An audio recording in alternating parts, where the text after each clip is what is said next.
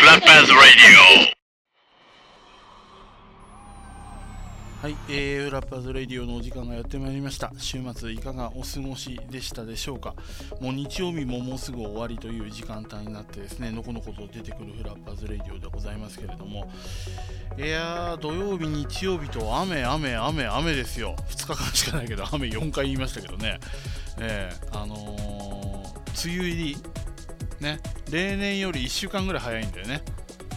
じゃあ梅雨明けも1週間ぐらい早いかっていうと決してそういうことはなかったりするわけで。うーん。なんかやっとこの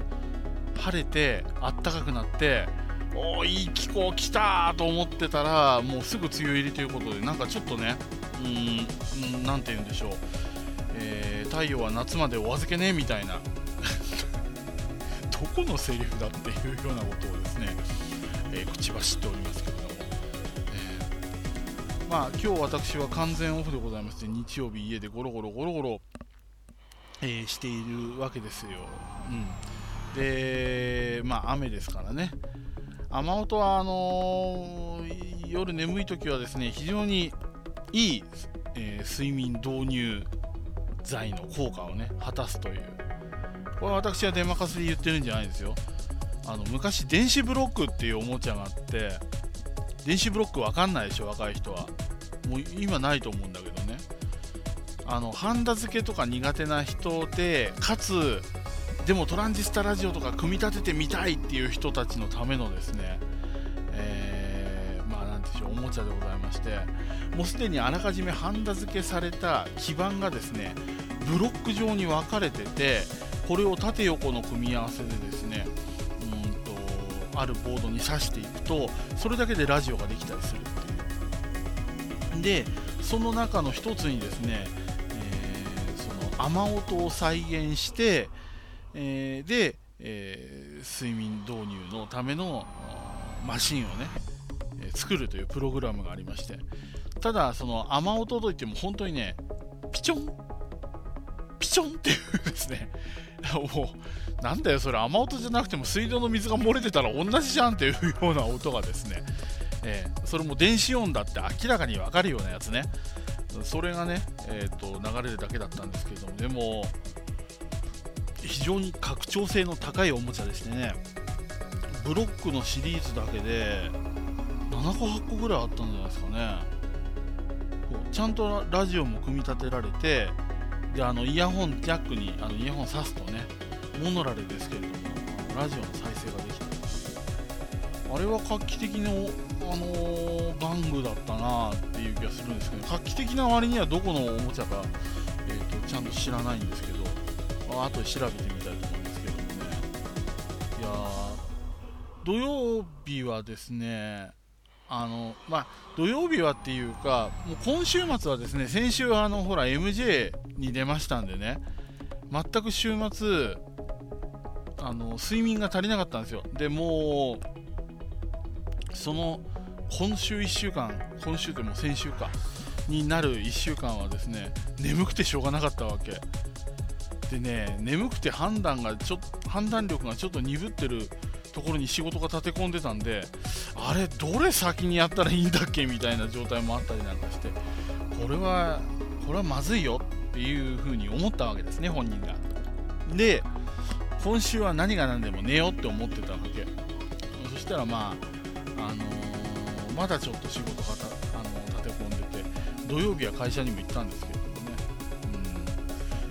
うん、まあ土曜日会社行ったんであのちょっと安心して日曜日は休むことができてるわけなんですけれども、うん、まあでもねやっぱちょっと1週間に1回はねちゃんと寝ないとあの人間、まあ、ましてや50近い人間ですからね。そら 限界も来るだろうがよみたいなね、えー、ところがありまして。まあそそんでね土曜日仕事したんで日曜日も休もうというようなねことでなんかここのところ、まあ、Facebook なんか見ててもですね、ワールドカップ、ワールドカップっていう言葉がね、溢れ返ってて、まあ、サッカーのワールドカップも来週の日曜日からということで、来週日曜日の午前中にコートジボワール戦がね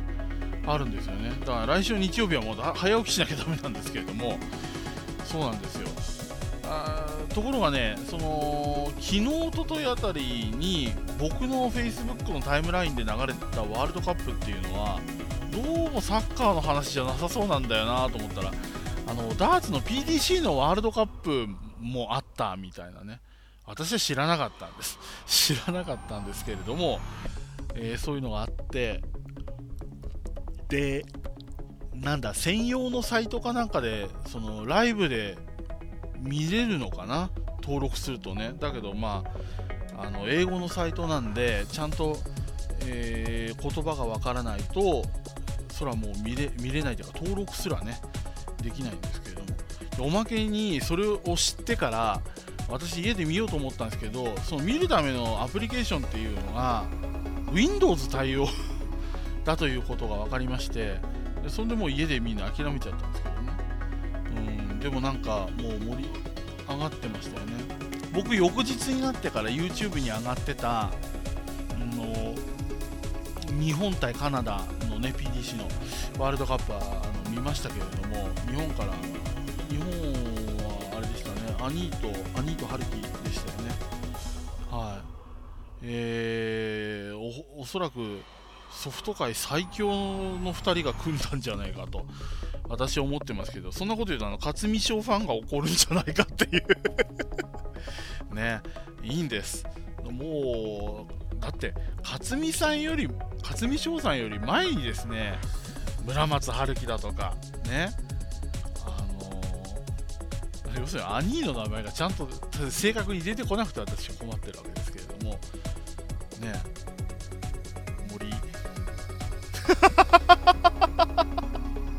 出ません。お年寄りだな。森本義弘じゃねえかなと思ってるんだけど違うような気がするな。ググるぞ。これググった方がいいん違いない。ソフトダーツ。アニー。本当にググってますけどもね。どうでしょうか。グーグルさんわかるんですか？ピポパ分かってないじゃん。そうだよね。だって「兄」って言ってひらがなに「兄」って出たもん。こいつ分かってないよ。アルファベットだバカタレ。よ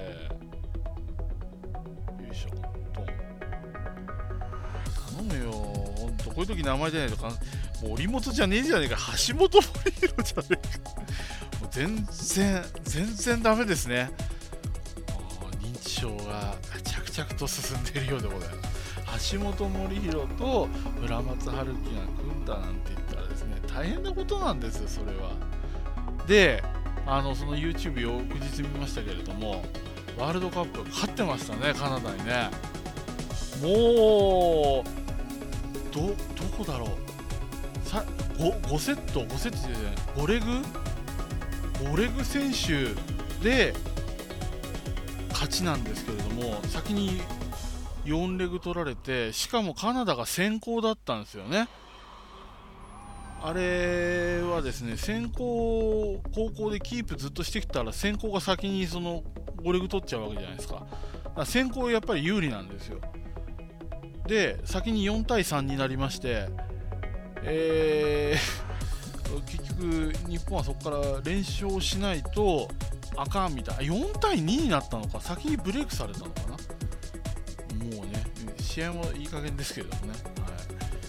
はい、いやいやでそこからしかもセットポイントをセットポイントやマッチポイントを2回しのいで、えー、逆転勝ちみたいななんかもうかなりドラマチックな勝ち方をしまして日本のダーツってすごいなと思いましたね、本当。私あのダーツは好きですけれどもねダーツの道具も詳しくないし選手も詳しくないんですね。こんなやつがですねダーツをやってるということにおいてはまあそれは俺ボーリング時代からあんまり変わんないですけどね。ボーリング誰が言うあの、えーと、強いだのなんだのっていうのはあんまりよく分かってなくて。だって自分の世代のボーリングの選手あんまよく分かってませんからね。私が知ってるのは私の親の世代の時に人気のあった。親の世代ってことですね。俺が小学生だとか中学生だとかっていう頃のね中山律子さんとかですね。ああいうだって俺中山律子のパーフェクトテレビで見た人だから 見た人だからさやっぱ古いのよね。ちょっとね。うん。でえっ、ー、となんだっけ。そうそうそう。まあそういうことでダーツのワールドカップなんかも盛り上がってたさみたいな。ああいうのももうちょっと日本人に分かりやすいサイトねえのかなとか思ったりしますよね、うん、で今日はソフトダーツジャパンのえっ、ー、とプロトーナメントの日でしたけれどももうぶっちゃけ優勝者が誰だか知りません。ひどいですね。これも今調べますけどもね。あのー、あれですよ。えーと、ダーツコレクションのオーナーでありますところの檜山選手は今回ベスト4ということでですね、えーと、2大会、3大会ぶりか、3大会ぶりに、えー、ジャパンレディースのトップ8に返り咲いたということで、えー、まあ、よかったよかったっていう、よくないんでしょうけどね。えーと、お男子は野毛俊平、野毛俊平は3大会ぐらい前のチャンピオンですよね。またいい加減なこと言いましたか？いやいや、今回がえっと、今年5試合目ですから、そうですよ、1回目か2回目あたりの優勝者だよね、野木俊平ってね。いやー、2位、大城正樹、3位、相園秀樹と藤井大輔、うん。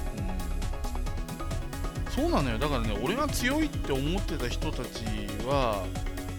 そのなかなか簡単に優勝させてもらえないっていうね、でもベスト8とかに大崎さんとかね、勝美さんとか入ってるしね、ザハさんも入ってますね。そうですよ。木山幸彦ベスト16よかったよかった。入ってる入ってる。赤松大輔ベスト16宇佐美圭ベスト16素晴らしい。やっぱ強い人入ってるね。鈴木武宏ベスト16もうむしろこの人ここ意外だっていうぐらい下ですけど。いやーそうかそうか。で女子は？連覇だ。鈴木みくる連覇。連覇ですね。2位準優勝が佐々木さやかあそうかこれベスト4っていうのは3位タイになんだよね。3位タイで、えー、元の千秋と檜山さん。やりましたよ。やっぱねジャパンのルールでいくと入れ替え戦入るまでその男子だったらトップ16女子のトップ8あのこの人たち試合がないそのないっていうかエキシビジョンマッチだけなんですよね。そう考えるとすごい一日の過ごし方がものすごい変わってくるんでうんあのー、やっぱり戦う気持ちで1日張ってもうかなりね、えー、疲れがピークに来てるところで入れ替え戦をやらなきゃいけないことを考えればこれは僕は良かった良い結果だったんじゃないかと思ってますけどね。ベスト4ベスト4僕はかなりいいと思ってますよ。これで足がかりがまたできたぞということで、うん、ちょっとね、あの天敵の西口さゆりさんが、あの今回、えーと、ジャパン8に入ってないというね、ジャパンレディース8に入ってないということで、これもまた一つね、次回チャンスなんじゃないかっていう気も個人的にはしてるんですけどもね、まあまあ、特定の誰かが苦手だとか得意だとかっていうのはもう、実際のところないんでしょうけどもね、巡り合わせですからね、勝負ってね。どこで何が起きるかって言ったら、やっぱり分かんないんですよ。そう考えたらですね一つでもちょっと確実なところに行きたいと考えたら、えー、そういった、まあ、ちょっと、あの勝ちに見放されてる的なね、えーと、合い口の悪い人とかがいないっていうのはですねそれはそれでね一つのプラスポイントと捉えてもいいんじゃないでしょうか。うんっていうわけで、まあ、ダーツのわか6スポわからない私がですねあの勝手に勝負論を語ってたわけですけれども、いいんです。来週ね、来週またいろいろ頑張りましょうよ。ほんと適当。来週はね、さっき言ったようにサッカーのワールドカップありますからね。やっぱあのそれを喜んで、こののうのうとね、見るためには土曜日までいろいろ頑張っていかなきゃいけない。ね、できれば、えー今週の木曜日もリーグ戦に出たいなと思ってます。そうなんです。私リーグ戦にですね突然帰ってくるなよ。先週の木曜日はあの私のリーグ戦の開幕戦でして、えーと、チームとしてはもう5試合目なんですけど私、5試合目で開幕戦でね、えーと、人と協力してやるゲームは1つも勝てませんでしたけれども、シングル戦で勝ちましたっていうね、うん。まあ、かなり本調子には程遠かったと思いますけれども、まあ、それでも1つ勝ててよかったなっていうのと、まあ、私がおそらく普段ねあのいなくてのこのこ出てきてその特にチーム戦で勝てなかったってんでかなり空気を悪くしたんじゃないかと思ったんですけれどもやっぱりね白星がこういう時はですね最高の薬ですよね。うん最後はなんかいい雰囲気にもなってちょっとその、えーと、リーグ戦としては負けてしまったんですけれども、次につながる負けだったんじゃないかと勝手に思っておりまして、えー、来週もし参加することができたらねぜひ、えー、全開で打っていきたいと。ちょっと金曜日土曜日あたり調子が良かったもんですからね、え来週いい感じでリーグ戦に臨めればいいなというふうに思っております。さあそれではまた来週ですね。お耳にかかりたいと思います。フラッパーズレディはまた来週です。お相手は吉田フラッパー豊でした。さよなら。